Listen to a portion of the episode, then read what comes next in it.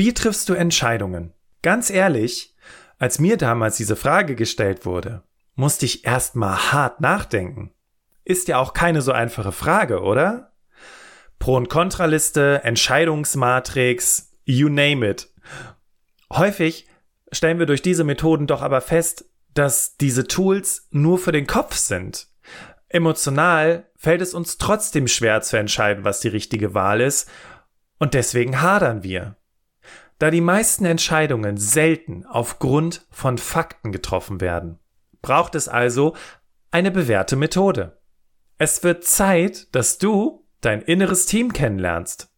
Lass uns loslegen. Berufsoptimierer, dein Karriere-Podcast. Hier hörst du jede Woche neue Tipps zur Bewerbung und beruflicher Entwicklung. Viel Spaß bei der heutigen Folge. Herzlich willkommen im Berufsoptimierer Podcast, beziehungsweise willkommen zurück. Und hey, ist dir aufgefallen, dass irgendwas anders ist? Das hast du richtig erkannt, denn wir relaunchen unseren Podcast. Der Podcast ist ja dieses Jahr fünf Jahre alt geworden, deswegen haben wir uns überlegt, Zeit für einen neuen Anstrich, ein paar Dinge ein bisschen knackiger und mehr auf den Punkt zu machen. Und ja, wir sind gespannt, ob es dir gefällt. Und ich freue mich jetzt mit dir in diese Podcast-Folge einzusteigen. Seit fünf Jahren hoste ich jetzt diesen Podcast und freue mich einfach, dass du wieder mit dabei bist und wir hier über das Thema Entscheidungen sprechen werden. Was erwartet dich heute? Erstens, warum fällt es uns schwer, Entscheidungen zu treffen? Zweitens möchte ich dir das innere Team vorstellen, was es ist und wie das ein Coaching-Klient von mir, nämlich der Martin, für sich nutzen konnte. Drittens habe ich Menschen aus meiner Community und aus meinem Netzwerk gefragt und habe deren Tipps zusammengestellt in Form von Sprachnachrichten und Texten, so dass wir quasi auch noch so nach dieser Methode des inneren Teams auch noch so ein paar Tipps aus der Community haben, die du vielleicht auch schon direkt für dich umsetzen kannst. Und dann möchte ich dir noch die einfachste Methode der Welt vorstellen, um Entscheidungen zu treffen. Und schon mal an dieser Stelle an meine Community, danke an Ascha, Juliane, Yvonne, Rebecca, Sarah und Oliver für eure super wertvollen Beiträge. Zum Schluss haben wir wieder eine Frage, dieses Mal eine Nachricht aus der Berufsoptimierer Community von Maria via WhatsApp, die zwei Zusagen zum Job erhalten hat und sich nicht entscheiden kann. Alright, starten wir mit dem ersten Teil der Podcast Folge. Warum fällt es uns schwer, Entscheidungen zu treffen? Und es gibt unglaublich viele Gründe, warum es uns schwer fällt. Ein Punkt oder ein Grund, den ich mal gefunden habe, als ich mich mit der Thematik auseinandergesetzt habe und als ich auch selber echt Schwierigkeiten hatte, Entscheidungen zu treffen, weil ich ständig irgendwie gehadert habe und gedacht habe, boah, mache ich jetzt diesen Job, mache ich jetzt diesen Job, mache ich vielleicht doch lieber die Selbstständigkeit, was ist jetzt so der richtige Weg für mich? Ein Punkt, über den ich immer wieder gestoßen bin, ist die sogenannte Entscheidungsmüdigkeit. Das klingt komisch, oder? Entscheidungsmüdigkeit? Es ist im Grunde genommen ganz einfach. Expertinnen sagen, dass wir am Tag durchschnittlich 20.000 Entscheidungen treffen. Und das Phänomen der Entscheidungsmüdigkeit hast du bestimmt schon mal erlebt. Denk mal an einen besonders anstrengenden Tag zurück. Okay, vielleicht war es schon morgens irgendwie alles ein bisschen stressig und ähm, du musstest am Morgen schon sehr viele Entscheidungen treffen oder du standst im Stau und musstest schon überlegen, okay, wie, wie komme ich jetzt am schnellsten zur Arbeit? Du musstest Lösungen entwickeln und musstest dich in dem Zusammenhang einfach zwischen mehreren Übeln entscheiden. Und dann warst du auf der Arbeit und dann kamen auch schon wieder die ganzen Leute auf dich zu und wollten wissen, machen wir jetzt links, rechts, machen wir hell, dunkel, was machen wir denn jetzt? Und es folgte eine wichtige Entscheidung nach der anderen. Und dann diese simple Frage, die schon zu viel ist. Also bei mir ist es sowas wie, was wollen wir heute Abend essen? Oder wie wollen wir den Abend heute verbringen? Welchen Film wollen wir schauen? Und dann bin ich schon so, oh Gott, äh, keine Ahnung, kannst du nicht einfach irgendwas aussuchen, Schatz? Äh, ne? Und durch die Entscheidungsmöglichkeit haben wir einfach keine Antwort. Nudeln oder Reis, Salat oder Fleisch. Wenn du mental oder körperlich erschöpft bist, dann bist du quasi auch erschöpft, um Entscheidungen zu treffen. Und selbst wenn du es versuchst, eine Entscheidung zu treffen, kommst du einfach nicht zu einem Ergebnis. Das heißt, das ist der Moment, wo du dann anfängst zu recherchieren, Entscheidungstools oder du hörst hier in den Podcast rein und guckst einfach nach, äh, was kann ich jetzt machen, wie treffe ich die beste Entscheidung oder, und das erinnert mich stark an mich zurück, damals, ähm, als ich mich ja in derselben Situation befunden habe und einfach keine Entscheidungen mehr treffen wollte, Du gibst deine Entscheidung an deine bessere Hälfte ab oder du nimmst einen Zufallsgenerator, wenn es um Essen geht oder, oder, oder. Fazit. Je mehr Entscheidungen du triffst, desto weniger kannst du noch weitere, manchmal ganz banale Entscheidungen treffen. Und es ist egal, ob es um eine einfache, eine schwere, eine positive, eine negative, große oder kleine Entscheidung geht. Der Akku ist alle. Der mentale Aufwand, den du betreiben müsstest, mit dem bisschen Akku, ja, stell dir wirklich deine Entscheidungspower, wenn man so möchte, wie so ein Akku vor. Und der Akku ist einfach leer, läuft auf Reserve. Und das führt dazu, dass du keine Entscheidung mehr treffen kannst, dass du es abgibst, dass du einfach nur genervt bist, dass du völlig überfordert bist in so einer Situation. Und deswegen ist es ganz wichtig, gerade bei wichtigen Entscheidungen, und hier ist schon mal so ein erster Tipp dazu, wenn du schwierige Entscheidungen treffen musst, Job, wie gehen wir jetzt in dem Projekt weiter, ähm, was essen wir heute Abend, je nachdem, wie schwer diese Entscheidung für dich ist, dann entscheide morgens.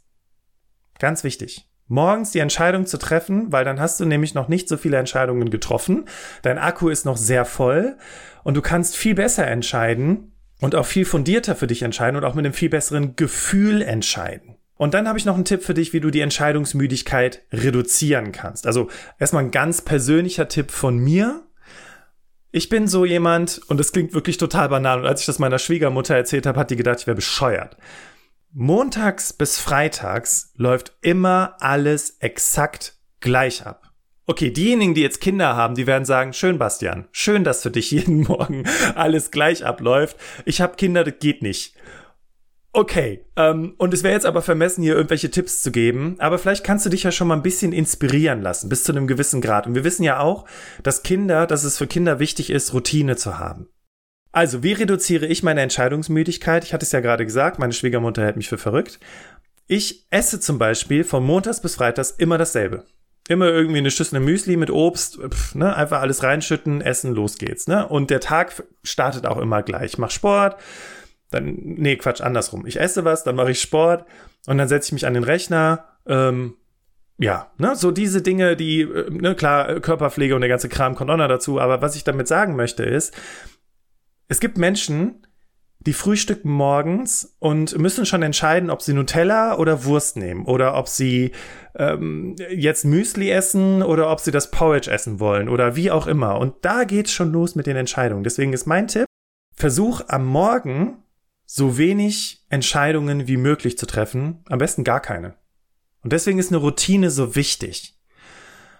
Und dann habe ich noch allgemeine Tipps zum Thema Entscheidungsmüdigkeit und wie du sie reduzieren kannst. Also wir hatten ja schon mal den einen Entscheidungen am Morgen treffen. Dann ist es immer gut, auch mal eine Nacht drüber zu schlafen, weil dann hast du natürlich auch nochmal deinen Akku aufgeladen.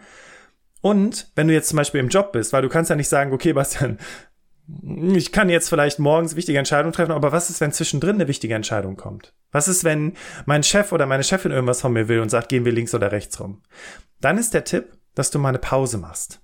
Ja, also vielleicht gehst du mal eine Runde um den Block, lässt diesen Gedanken so ein bisschen wirken. Ähm, ich weiß nicht, ob du dieses Buch kennst, äh, Achtsam Morden von Carsten Duster. Da gibt's so eine lustige Situation, wo er von seinem Achtsamkeitstrainer gelernt hat, das Problem auf seinen Spaziergang einzuladen. Und so machst du das dann eben auch. Du machst einen kleinen Spaziergang um den Block oder du gehst zur Kaffeemaschine und holst dir in Ruhe einen Kaffee. Und in dieser Zeit lädst du quasi dieses Entscheidungsproblem ein und denkst ein bisschen mal darüber nach. Und so kannst du es schaffen, schwierige Entscheidungen besser zu treffen, weil du vorher eine Pause gemacht hast, um ein bisschen auch diesen Entscheidungsakku wieder aufzuladen.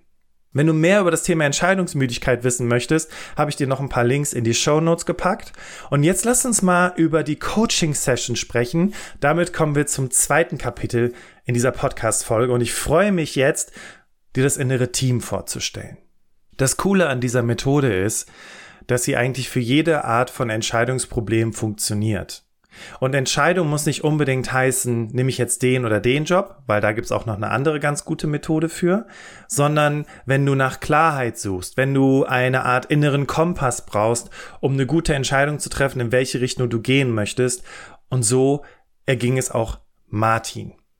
Martin kam zu mir ins Coaching und sagte, boah, Bastian, ich weiß nicht, wo es beruflich für mich hingehen soll. Und erst sah das Coaching so aus, als würden wir darüber sprechen, welche Optionen er hat. Ne, ob er das macht oder was er da macht und dass er halt auch sagte, okay, ach, ich weiß gar nicht, was ich konkret will. Im Laufe des Gespräches stellte sich aber heraus, er hatte eigentlich schon einen sehr guten Plan, eine sehr gute Idee, aber worum es ihm ging, schlussendlich, und das haben wir halt im Coaching herausgearbeitet, ist jetzt zu sagen, okay, welche Richtung laufe ich denn jetzt? Was mache ich denn jetzt am besten?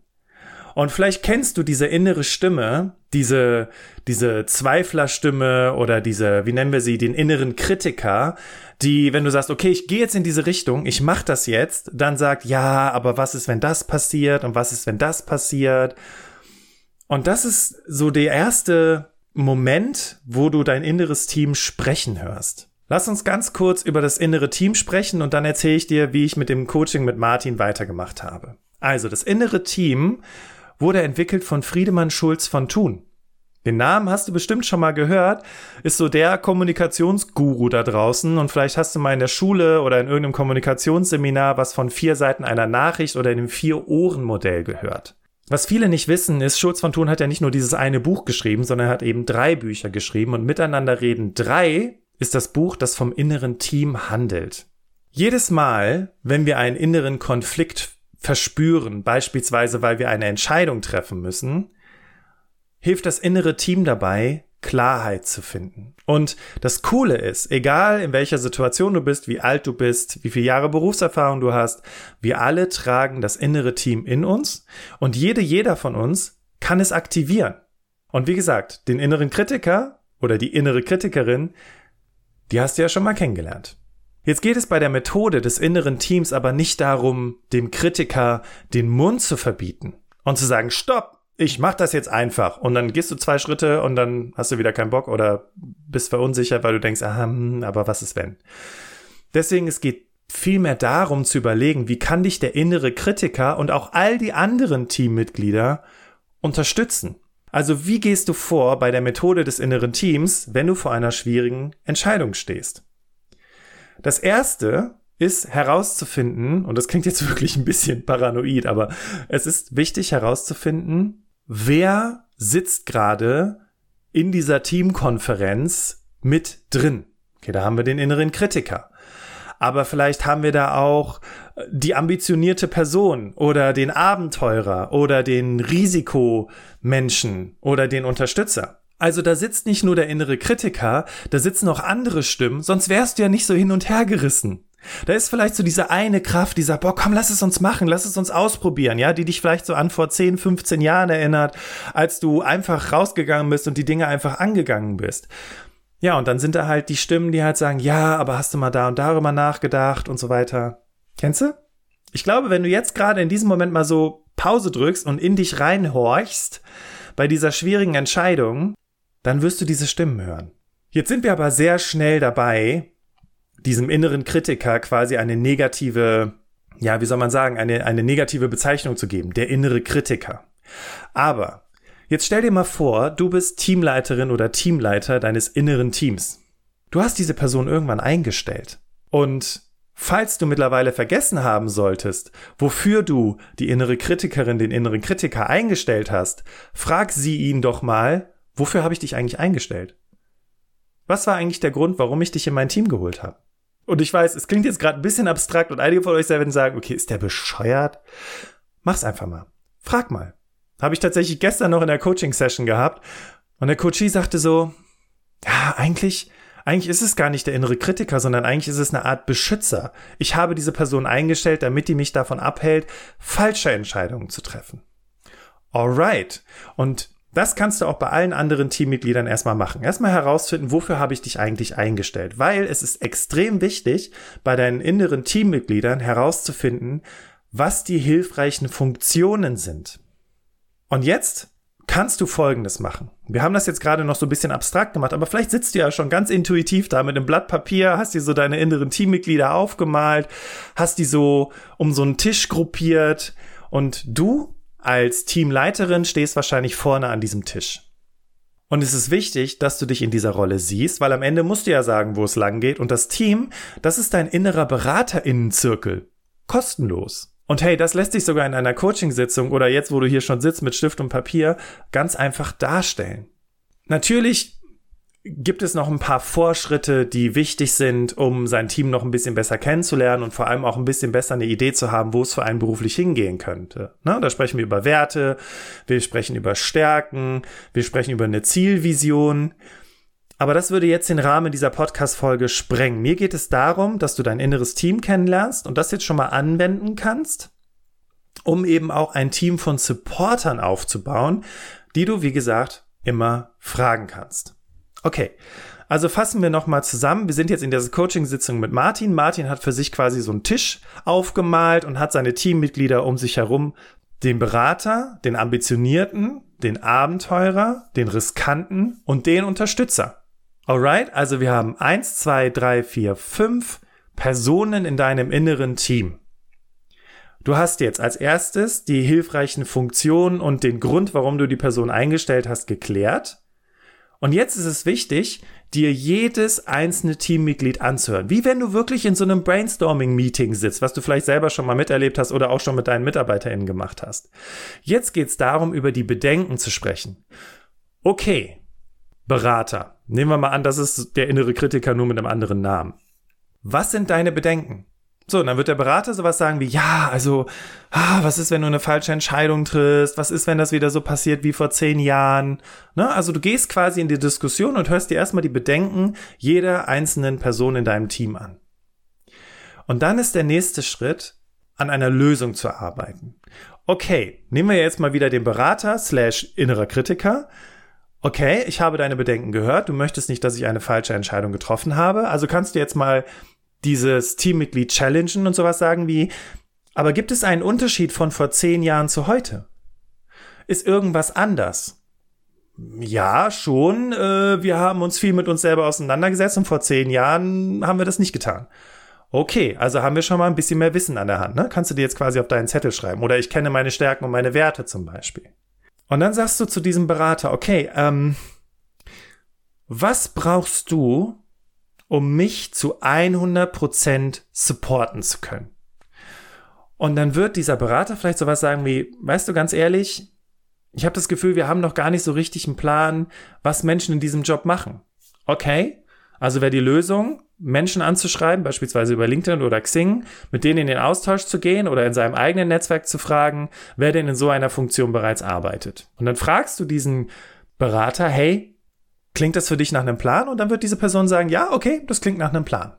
Und dann vereinbarst du einen Deal. Und das machst du mit jedem einzelnen Teammitglied. Und das Ziel ist es, am Ende einen gemeinsamen Konsens zu finden. Ja, so dass alle Teammitglieder sagen, ja, okay, alles klar, gehe ich mit, finde ich super, äh, ist richtig so. Und dann eben mit diesem Ansätzen dann weiterzuarbeiten. Die Erkenntnisse von Martin, die teile ich am Ende der Podcast-Folge mit dir. Ich würde jetzt noch mal ganz kurz auf den Bedenkenträger eingehen. Oft ist es nämlich so, dass, und das habe ich bei vielen Coaching-KlientInnen erlebt, dass die sagen, boah, aber der innere Kritiker war schon wieder da und oh, der hat mich schon wieder daran gehindert und ist übrigens ganz cool, ne, das quasi auf so eine andere Person zu verschieben und das nicht auf sich zu beziehen. Finde ich auch ganz praktisch. Was machst du in so einer Situation? Was ist der Deal mit dem Bedenkenträger, wenn der gar keine Tipps oder Lösungen vorschlagen kann oder will oder einfach keine hat? Dann ist der Tipp, diesen Bedenkenträger in den Urlaub zu schicken. Sowas zu sagen wie, und das aus, aus einer Haltung der Dankbarkeit, ne? Hey, lieber Berater, Bedenkenträger oder innerer Kritiker, danke, dass du da bist und du hast mich jetzt auch wirklich die letzten 10, 15, 20 Jahre oder länger echt super unterstützt. Aber meinst du, es wäre nicht mal langsam Zeit für einen Urlaub? Und dann schickst du diese Person sprichwörtlich in den Urlaub und sagst, hey, pass auf, weißt du was? Du machst jetzt erstmal zwei Wochen Urlaub und in den zwei Wochen werde ich mich um die Dinge kümmern, über die wir gesprochen haben. Und wenn du aus dem Urlaub zurückkommst, dann können wir gerne darüber sprechen, was bis dahin passiert ist. Und dann kannst du ja gucken, ob du dich nochmal neu überzeugen lässt. Klingt das nach einem Deal? Also ganz ehrlich, Leute, ne? In 99 Prozent der Fällen lässt sich dieser innere Kritiker darauf ein. Und das Verrückte ist, und das ist so, das ist so psycho, aber auch so cool, ja? Die Stimme verhallt. Und was ich dann immer zu meinen Coaches sage, ist, hey, ab und zu werden die dich vielleicht mal anrufen oder dir eine Postkarte schicken oder so und mal sagen, wie sie so ihren Urlaub genießen. Aber ähm, in den meisten Fällen wirst du dann in Ruhe gelassen. Und bei einer Coaching-Klientin hatte ich die Situation, dass sie zu mir gesagt hat, das war so lustig, sie hat gesagt, du, ähm, ich hatte ja meine innere Kritikerin in den Urlaub geschickt, ja. Ja, die hat gesagt, ich hab's eigentlich ganz gut im Griff, die wollte jetzt auswandern, die kommt nicht mehr zurück. Ich so, okay, alles klar, aber du hast noch ihre Telefonnummer, falls ihr euch mal austauschen wollt. Ja, genau. Und so kann das laufen. Und ich weiß, Leute, es klingt völlig verrückt. Aber genau das funktioniert indem du dich mal hinsetzt. Und vielleicht noch ein Hinweis, der Martin, der hatte ja diesen Besprechungstisch und diese Leute um sich herum versammelt. Martin hat gesagt, okay, wenn ich mein Team jetzt umstellen würde, und das ist eine Coaching-Methode, da können wir uns gerne nochmal separat drüber unterhalten, dann würde ich erstmal den Tisch aus dem Raum rausschmeißen und erstmal einen Stuhlkreis bilden. Und das hat schon extrem viel mit ihm gemacht. Und das ist das Spannende an dem inneren Team. Deswegen nimm dir doch mal die Zeit, es auszuprobieren. Und wie gesagt, ich werde gleich nochmal die Erkenntnisse von Martin mit dir teilen. Diese Methode ist auf jeden Fall aufwendig. Aber sie lohnt sich. Weil wenn du anfängst, dein inneres Team kennenzulernen, dann kannst du es immer befragen. Du hast dein Team immer bei dir. Und das ist das Geniale daran, weißt du? Und dein Team kann aus zwei Leuten, fünf Leuten, ich habe schon mal einen Coaching-Klient gehabt, da waren es 15 Leute, daraus kann dein Team durchaus bestehen, das ist völlig okay wenn du dieses Team für dich identifiziert hast, kannst du halt immer wieder diese unterschiedlichen Teammitglieder in unterschiedlichen Situationen befragen. Und das ist das Geniale daran. Und wenn du mehr darüber erfahren möchtest oder einfach mal so eine Coaching-Sitzung über das innere Team mit mir machen möchtest, dann findest du auf jeden Fall in den Show Notes die entsprechenden Links zu einem kostenfreien Analysegespräch. Ich möchte jetzt noch die Nachrichten aus der Community mit dir teilen. Und los geht's mit einer Sprachnachricht von Juliane. Ähm, ich habe gerade auf LinkedIn deinen Aufruf gesehen, dass man gerne seinen Senf zu deiner möglich neuen Podcast-Folge zu, hinzugeben kann ähm, zum Thema, ob man Bauch- oder Kopfmensch ist. Und ich habe eben gerade versucht, für mich zu überlegen, was ich denn für ein Typ bin. Und ich finde das tatsächlich schwierig zu beantworten. Ich würde behaupten, in Situationen, wo es tatsächlich die mir persönlich sehr wichtig sind, die mich ins, bei denen ich einfach ins Grübeln komme, versuche ich oder bin ich der Kopfmensch tatsächlich. versuche das abzuwägen für und wieder. Ja, versuche da einfach für mich eine Entscheidung zu treffen, mit der ich gut leben kann, mit der ich mich wohlfühle. Aber auch wenn mir das nicht gelingt, das ist halt manchmal auch einfach so, dass mir das nicht gelingt, entscheide ich tatsächlich aus dem Bauch raus dann da ist dann die Devise manchmal einfach Mut zur Lücke und einfach go for it. So, und dann habe ich eine etwas ungewöhnliche Methode von Sarah aus meinem Freundeskreis bekommen. Sie macht tatsächlich Schnick, Schnack, Stuck. Und wenn es schwierig wird und offensichtlich beide Optionen in, ernsthaft in Frage kommen, dann lässt sie das Schicksal entscheiden. Okay, das ist mal so ein Quick-Tipp. Dann hören wir mal, was Ascha als Tipp dazu hat für dich. Wie ich tatsächlich Entscheidungen treffe. Aber so wie du schon gesagt hast, mache ich eine Pro-Kontra-Liste. Und in der Regel überlege ich dann immer, wenn es keine Ahnung, zwei verschiedene Wege gibt, okay, was ist das Schlimmste, was passieren kann, wenn ich Weg A gehe? Und was ist das Schlimmste, was passieren kann, wenn ich Weg B gehe? Und überlege mir immer, oh Gott, was ist es, äh, was mich auch vielleicht äh, verängstigt oder äh, beunruhigt sozusagen, wenn ich diesen einen Weg gehe und genauso denke ich auch andersrum, okay, was ist das Schöne, wenn ich diesen anderen Weg gehe?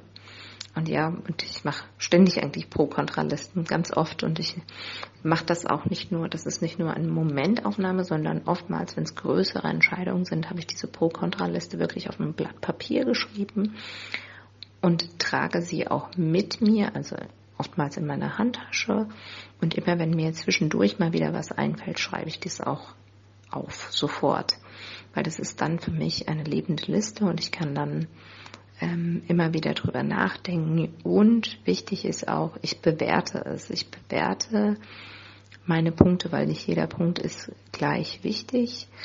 Dann überlege ich meistens auf einer Skala von 1 bis 10 oder 1 bis 5 kann man machen, wie man möchte, wie wichtig mir dieser Punkt ist tatsächlich. Und ähm, so habe ich auch Entscheidungen getroffen und habe jetzt äh, ein Haus tatsächlich gekauft. Rebecca, die selber in einer Führungsposition arbeitet, hat geschrieben, dass sie gar keine wirkliche Methode hat, sondern sich oftmals im Laufe der Tage einige Eigendrücke, Meinungen und Recherchen zu einem Bild verdichten und sie dann nach dem besten Wissen und Gewissen eine Entscheidung trifft. Aber, und das finde ich ganz interessant, so vom Ansatz her, und das geht natürlich nicht bei allen, aber bei vielen ist das durchaus eine Option, Rebecca sagt, die Entscheidung ist aber nicht in Stein gemeißelt. Ne? Wenn ich dann nochmal andere Informationen bekomme oder ähm, es gibt widersprüchliche Aussagen, äh, dann könnte bisheriges auch wieder mal auf den Prüfstand gestellt werden und dann muss man vielleicht doch wieder in die andere Richtung entscheiden. Und das finde ich auch nochmal ganz wichtig, so als Takeaway. Ne? Muss nicht unbedingt in Stein gemeißelt sein. Auch übrigens die Entscheidung für einen Job ist nicht zwingend in Stein gemeißelt. Okay, dann machen wir weiter mit der Yvonne und dann haben wir noch zum Schluss die Sprachnachricht von Oliver. Und äh, bei mir ist es eigentlich so, dass ich jetzt für mich nochmal eigentlich den Weg gewählt habe, die Entscheidungen auch viel aus dem Bauch heraus zu treffen.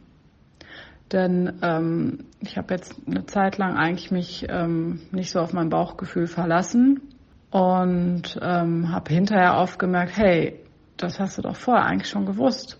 Das, das war ja eigentlich schon klar. Dein Bauch hat es dir schon gemeldet.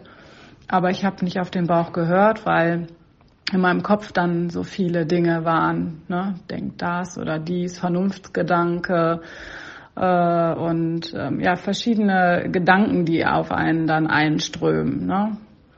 Und deswegen habe ich gemerkt, eigentlich kann ich mich sehr, sehr gut auf mein Bauchgefühl verlassen. An erster Stelle steht das Thema, das Problem, die Herausforderung, die an mich herangetragen wird oder wurde. Dann beschäftige ich mich eingehend mit dem Thema und je nachdem, wie komplex sich das Ganze herausstellt, äh, beschäftige ich mich natürlich auch etwas länger mit dem Thema oder mit dem Problem. Als zweiten Step suche ich mir dann die Leute, die mit diesem Thema, mit dieser Herausforderung am nächsten irgendwie in Verbindung gebracht werden. Im Grunde genommen, wenn es irgendwie etwas Mittelschweres ist, ähm, also schon ein etwas komplexeres Thema, berufe ich ein Meeting ein.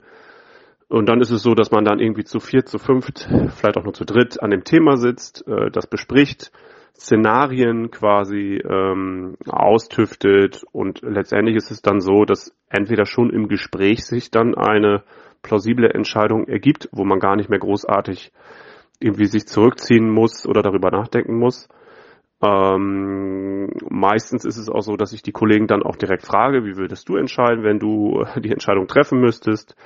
Ähm, und letztendlich würde ich dann entweder in dem Meeting oder bei einem späteren Meeting dann äh, die Entscheidung, die ich dann getroffen habe, dann mitteilen. Oder drei Stadien. Einmal Recherche, Thema verstehen, Meeting einberufen, Leute anhören, Empfehlungen einholen und dann letztendlich die letztendliche Entscheidung treffen. Das fand ich jetzt nochmal ganz besonders spannend, von Yvonne zu hören, dass sie sich gerne mehr wieder auf ihr Bauchgefühl verlassen möchte. Und vielleicht ist das ja auch ein Takeaway für dich, so zu merken, ha, ja, ich versuche mir immer die Listen zu schnappen, aber irgendwie, ne, so das Thema Urvertrauen. Und das, was Oliver beschrieb, war ja eigentlich eins zu eins die Situation, wie wenn du dein inneres Team einberufst. Und genauso kannst du das natürlich auch mit deinem externen Team machen, wenn du beispielsweise in so einer Entscheidungsphase steckst. Richtig cool, nochmal aus der Community hier diese ganzen Tipps zu bekommen. Deswegen nochmal ein ganz großes Dankeschön an Juliane, Sarah, Ascha, Rebecca, Yvonne und Oliver. Und ich hoffe, für dich waren hier auch ein paar wirklich sehr gute Tipps dabei. Und ich habe jetzt noch einen letzten Quick-Tipp, wenn du jetzt schnell zwischen zwei Dingen entscheiden musst. Und zwar, es klingt wirklich banal, Leute, aber es ist das Münze werfen. Kopf oder Zahl, ne? Entscheidung 1, Entscheidung 2. Du wirfst die Münze und jetzt kommt der Clou dieser Methode. Während die Münze durch die Luft fliegt, was wünschst du dir? Was soll oben liegen? Eigentlich spürst du hier schon, was du willst, und es ist egal, ob Kopf oder Zahl oben liegt. Du hast innerlich so dieses, oh, ist kein Kopf. Und dann weißt du eigentlich schon, wo es für dich lang geht. Und dann mach's einfach. Jetzt kommen wir noch zu unserer Kategorie. Hashtag deine Fragen. Und diesmal eine Frage von Maria, die uns via WhatsApp erreicht hat. Ich lese kurz vor. Hallo Bastian, ich habe vor kurzem zwei Zusagen für zwei Stellen erhalten. Jedoch stehe ich nun vor einem Dilemma. Ich habe eine verbindliche sowie eine unverbindliche Zusage erhalten. Die unverbindliche Zusage hat folgenden Hintergrund. Die Universität, bei der ich die Zusage erhalten habe, hat beim Wissenschaftsministerium einen Antrag für eine Zuwendung beantragt, die letzte Woche mündlich genehmigt wurde und damit offiziell ist. Den Bescheid, den schriftlichen, werden Sie vermutlich aber erst im Dezember erhalten, sodass ich auch erst im Dezember den Vertrag zugeschickt bekomme. Ich bevorzuge auf jeden Fall die Stelle an der Uni, ich habe jedoch Angst, dass wenn ich jetzt dem anderen Unternehmen absage, es eventuell mit der Stelle an der Uni nicht klappt, weil die Zuwendung doch nicht kommt und ich am Ende wieder ohne Job dastehe. Ich möchte das Unternehmen nicht unnötig warten lassen, bis ich den Vertrag von der Uni erhalten habe, da die Zusendung des Vertrags ja noch eine ganze Weile dauern wird. Was denn, ich war sehr lange auf Jobsuche und ich habe einfach Angst, dass ich wieder bei Null stehen könnte. Ich hoffe, du hast einen Rat für mich. Ich würde mich sehr freuen. Okay, hier kommen drei Tipps. Und erstens, wenn du hin und her gerissen bist, dann ist es immer ein ganz klares Signal für einen Konflikt im inneren Team. Und hier ist es wichtig, diesen Konflikt auch herauszufinden. Liebe Maria, wenn ich richtig verstanden habe, ist der zweite Job im Unternehmen nur Plan B und eigentlich willst du ihn gar nicht. Wenn es hier also nicht klappt, ist der Verlust nicht allzu groß, oder? Und ich habe einen Tipp von Karriereguru, der auch bei uns schon im Podcast war. Mach dich emotional unabhängig. Das heißt, Du hast diese eine Stelle im öffentlichen Dienst. Man hat sich schon für dich entschieden, aber wie gesagt, es ist nur eine Option und du weißt ja nicht, ob das jetzt kommt oder nicht. Um dich jetzt emotional frei zu machen, solltest du dich so lange bewerben, bis du eine finale Zusage hast. Zum einen tut es so nicht allzu sehr weh, wenn du jetzt bei dem zweiten Unternehmen absagst und dann hast du noch ein paar Eisen im Feuer. Sollte also die Schule nicht die Zuwendung erhalten, dann kannst du dich hier eigentlich ganz entspannt zurücklehnen, weil du weitere Optionen hast. Damit brauchst du auch keine Angst zu haben, am Ende wieder bei Null zu stehen, denn im besten Fall startest du im Dezember in deinem neuen Job, im schlechtesten Fall entscheidest du dich für eine Alternative, die sich bis dahin ergeben hat. Und Tipp Nummer drei, befrage dein inneres Team nochmal zur Sicherheit und höre den BedenkenträgerInnen genau zu. Welche Sorgen kommen mir hoch? Lassen sich die BedenkenträgerInnen beruhigen? Wenn du ihnen den zweiten Tipp vorschlägst, spüre in dich hinein. Ist das schon die Lösung? Wenn nein, wie gesagt, einfach nochmal BedenkenträgerInnen fragen und gucken, was kommen da an Bedenken aus deinem inneren Team. Okay, ich hatte dir versprochen, zum Schluss die wichtigsten Learnings meines Coaches Martin mit dir zu teilen. Und bei Martin war es ja so, er hatte sich auf verschiedene Jobs beworben und hatte für sich noch nicht so richtig herausgefunden, wo es für ihn hingehen soll. Und durch das innere Team hat er erstmal gemerkt, okay, weil er hatte zwischenzeitlich ein Jobangebot bekommen. Die Stelle passt nicht. Und das war ganz interessant für ihn, weil als er das innere Team noch nicht befragt hatte, war er die ganze Zeit so diesen, diesen, diesen, diesen, ja, vermeintlichen Loyalitätsgedanken hinterhergelaufen. Ich muss das machen, weil ich habe ja ein Jobangebot. Und dieser Druck kam eher von außen. Ne? Und das kennst du bestimmt auch. Ja, jetzt mach das doch und ist doch egal und äh, wenigstens hast du mal einen Job und sowas. Ne? Also er hatte die ganze Zeit gedacht, ich muss das machen. Und dann hat er sein inneres Team befragt. Und dann hat er in sich reingespürt und hat gemerkt, boah, ich will das gar nicht machen. Und durch die Teamsitzung, die er einberufen hat, wurde ihm klar, er muss das auch gar nicht machen. Und in dieser Teamsitzung ging es gar nicht mehr darum, hey, mach das doch, du kannst das schon, bla bla bla, sondern es ging darum, dass er sich ja auch dieses Coaching mit mir gegönnt hat und sich ja auch schon seit geraumer Zeit mit der Frage nach der beruflichen Orientierung beschäftigt. Und da steckt ja eigentlich eine ganz große Motivation hinter, etwas machen zu wollen und nicht etwas zu tun, weil man halt die nötigen Skills hat. Und wieder zu merken, okay, ich möchte einen Job machen, der mich glücklich macht, in dem ich Spaß habe und den ich will, war für ihn ein unglaublich befreiendes Gefühl. Und die Bedenkenträger, die dann gesagt haben, ja, jetzt nimm das doch einfach an, mach das doch einfach, die hat er quasi in Anführungszeichen in den Griff bekommen, indem er gesagt hat, okay, und was ist, wenn ich jetzt den Job mache und ähm, ich sowieso schon keine Lust darauf habe, demotiviert bin und in der Probezeit gekündigt werde, was machen wir dann? Und dann war der Bedenkenträger so, ja, stimmt, es sieht auch nicht so cool aus im CV. Ja, wollen wir uns da nicht lieber noch ein bisschen Zeit lassen und nochmal schauen, was es noch da draußen gibt? Und der Bedenkenträger hat gesagt, weißt du was? Hast du recht. Und damit hat er den Bedenkenträger zu seinem Supporter gemacht. Und das ist dieses befreiende Gefühl von Klarheit, was du bekommst, wenn du dein inneres Team aktivierst. Wie triffst du Entscheidungen? Schick uns gerne eine Sprachnachricht oder Textnachricht dazu. Die Nummer findest du in den Show Notes. Und übrigens, Kennst du schon unseren Instagram-Kanal? Wenn du mal wissen möchtest, wie es hinter den Kulissen von Berufsoptimierer aussieht, schau gerne mal vorbei, einfach nach Berufsoptimierer suchen. Und ich freue mich, wenn du diesen Podcast abonnierst und teilst. Wie gesagt, wir haben unseren Podcast nochmal gelauncht, nochmal alles ein bisschen schicker und schöner gemacht, neues Cover.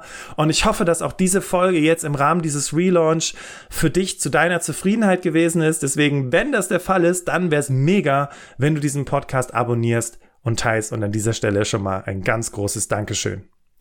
Und weil ja gerade das Thema Finanzen ein extrem wichtiges Thema ist, kommt am Sonntag eine sogenannte Recap-Folge, wo wir nochmal die besten Tipps unserer Interviewgästinnen zum Thema Finanzen für dich zusammengefasst haben. Deswegen hör auf jeden Fall am Sonntag in die Podcast-Folge rein. Und hier bekommst du nochmal die wichtigsten Tipps von beispielsweise Saidi von Finanztipp oder von der Anne Connelly von Her Money, Helma Sick, die das Buch Ein Mann ist keine Altersvorsorge geschrieben hat. Und diese Tipps, die geben wir dir in diesem Sonntags-Special-Recap-Folge nochmal mit. Vielen Dank, dass du mir heute zugehört hast. Hab einen wunderbaren Tag. Bis Sonntag. Wir hören uns. Dein Bastian.